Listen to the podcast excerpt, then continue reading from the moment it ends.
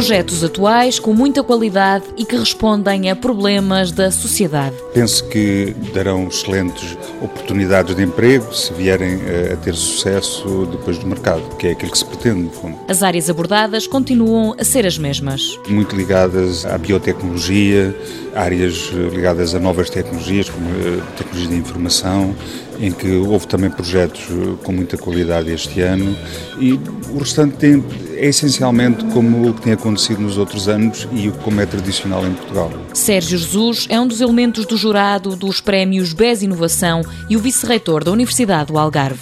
A situação que vivemos aponta para uma maior competitividade. Porventura haverá como se perspectiva uma diminuição de financiamento em relação a projetos de investigação, Portanto, perspectiva-se que a Universidade do Algarve, como aliás as outras, se dirigirão mais para projetos em ligação com a indústria e a financiamento que virá também de fontes externas a Portugal, nomeadamente fontes europeias.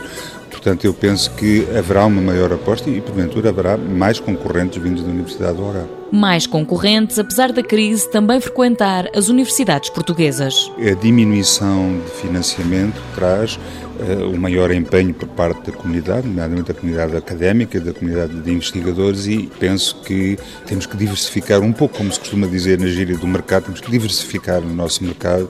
Por vezes, talvez a comunidade académica não tenha olhado em Portugal com os olhos que deveria para a interação com a indústria, e isso uh, está a aumentar no último ano, nos últimos anos, e, e porventura uh, aumentará também para o próximo ano porque, como sublinha o vice-reitor da Universidade do Algarve, um dos objetivos principais nesta altura deve ser a criação de emprego.